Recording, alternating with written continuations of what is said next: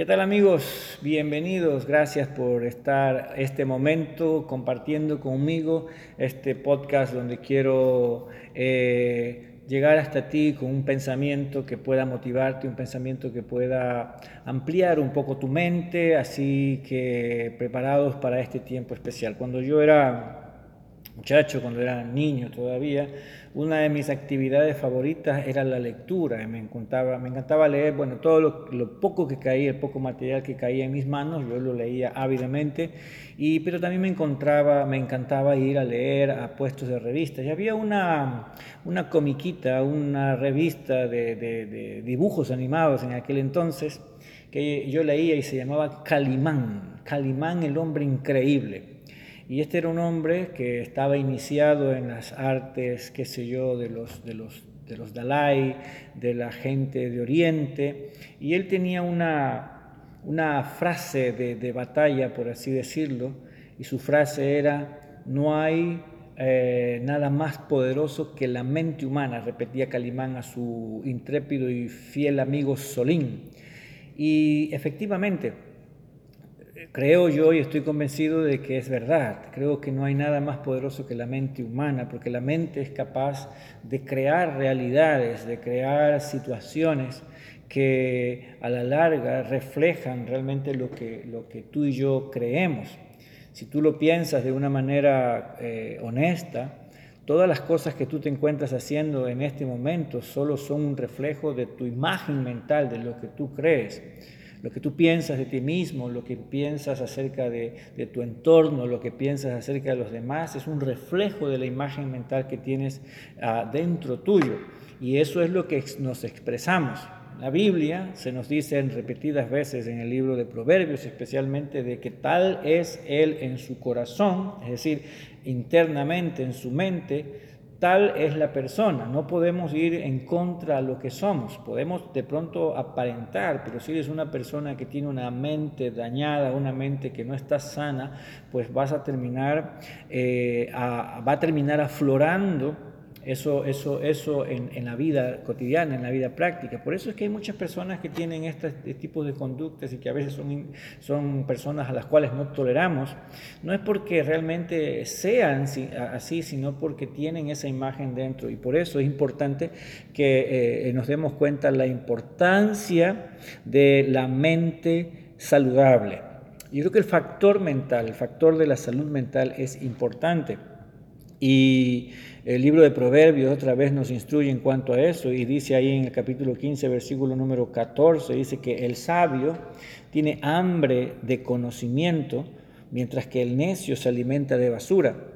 Una, si tú no tienes cuidado, si tú no eres intencional con las cosas que, que permites que entren en tu mente, obviamente te estarás transformando en aquello que permites que haga su entrada a, tu mente y va a moldear tu conducta. Por eso, mis queridos, la mente debe ser cuidada. No podemos ser descuidados con la mente. Tenemos que vigilar muy cuidadosamente aquellas cosas que permitimos que se aniden en nuestro pensamiento y que vayan moldeando nuestra, nuestra conducta y nuestra forma, forma de pensar. Porque como decía el escritor sagrado, el hombre sabio, el hombre inteligente, eh, lo que hace es que tiene hambre de conocimiento, está dispuesto a aprender, no, no, no, no da por sentado ciertas cosas y, ¿cómo te lo puedo decir?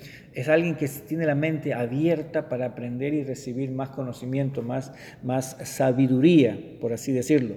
Mientras que el necio, que realmente cree que lo sabe todo, se alimenta de basura, no le presta atención a las cosas que día a día vienen a su vida y tampoco hace una depuración. Y ahí viene la segunda cosa, no solamente que la mente debe ser cuidada, como dijimos hace, hace un momento, sino que la mente necesita ser renovada o depurada.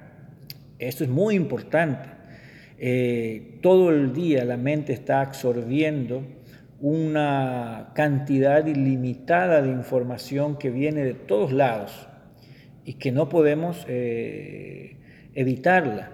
Entonces, como no podemos evitar que la información esté en nuestra mente, que gente nos diga cosas y todo lo recibe como una gran esponja, no podemos evitar eso. Pero lo que sí podemos evitar es que, que dejamos que se quede en nuestra, en nuestra mente y que echamos de nuestra mente. Entonces debe haber una renovación y ahí es allí donde el, escritor bíblico del Nuevo Testamento, el apóstol Pablo, escribiendo en su carta a los Romanos capítulo 12, versículo número 2, dice que no debemos adaptarnos o conformarnos al pensamiento común, al pensamiento de este siglo, el pensamiento normal del mundo, lo que la gente piensa, lo que el sistema piense, lo que el gobierno piense, lo que la, la universidad piense lo que eh, la sociedad piense. Nosotros tenemos que hacer una renovación de esta mente. Y por eso necesitamos eh, hacer una depuración de aquellas cosas que todos los días llegan a nosotros.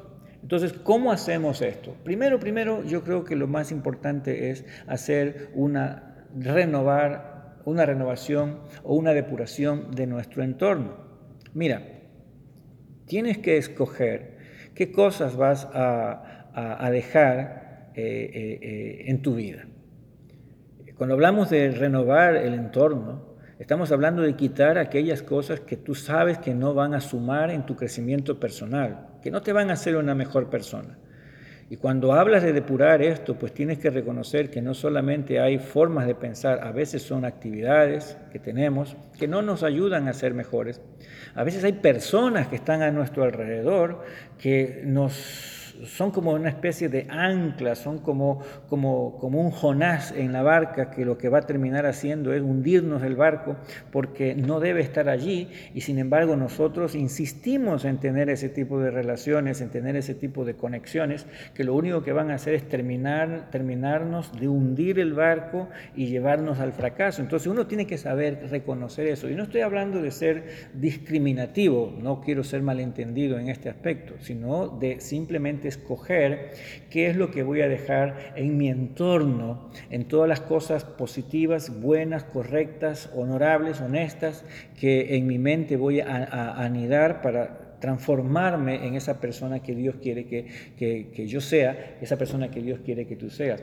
Pero hay una segunda cosa que importa, importante aquí, no solamente es el hecho de eh, renovar el entorno, es decir, quitar esas cosas, sino que viene la segunda parte y tiene que ver con la redecoración de tu entorno. Una vez que sacas cosas, necesitas poner otras cosas, eh, porque eh, se necesita colocar, reemplazar hábitos, actividades, relaciones que van a sumar a la, nueva vida que tú quieres tener, a tu nueva eh, imagen mental que tú que tú vas a tener.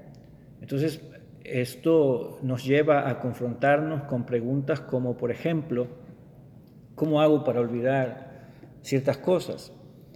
Y cuando tú tratas de ser una persona mejor, muchas veces te encuentras con que hay heridas que fueron hechas en el pasado y que están ahí todavía.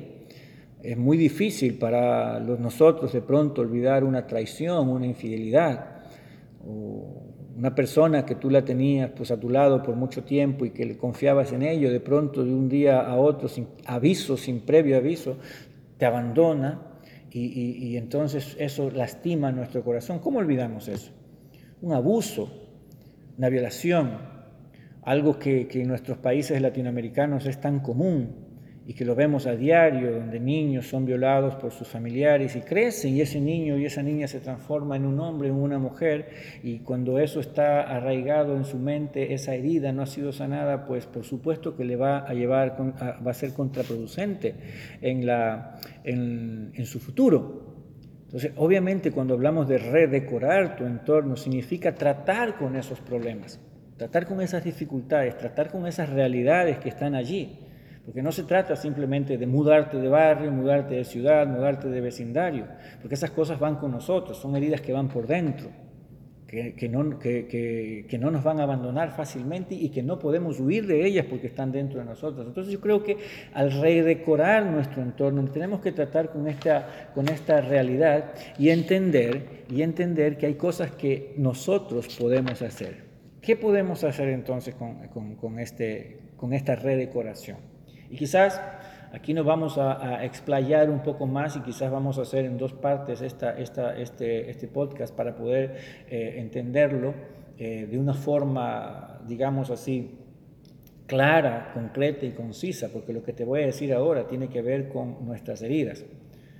Para redecorar nuestro entorno, yo creo que hay tres cosas muy importantes que, son, que tenemos que hacer. Y la primera tiene que ver con escoger el perdón. Y voy a hablarte de eso y con esta vamos a terminar y luego vamos a hacer una segunda parte de esto. Porque hay tres cosas. La primera tiene que ver con, con, con el, perdón, con el perdón. ¿Qué es el perdón? Hay mucha gente que puede definirlo de muchas formas. Perdón y olvido, dicen algunos otros. Pero quien ha sido herido, quien ha sido lastimado, sabe que esto no es real. Sabe que no hay perdón y olvido. Uno no puede olvidar una herida, un, abuso, una traición, una infidelidad. Eso está latente. Entonces, algo que tenemos que definir o quedar claros es que perdón no significa olvidar. No significa que, que, no te vas a acordar de lo que, de lo que te ocurrió, de lo que te pasó.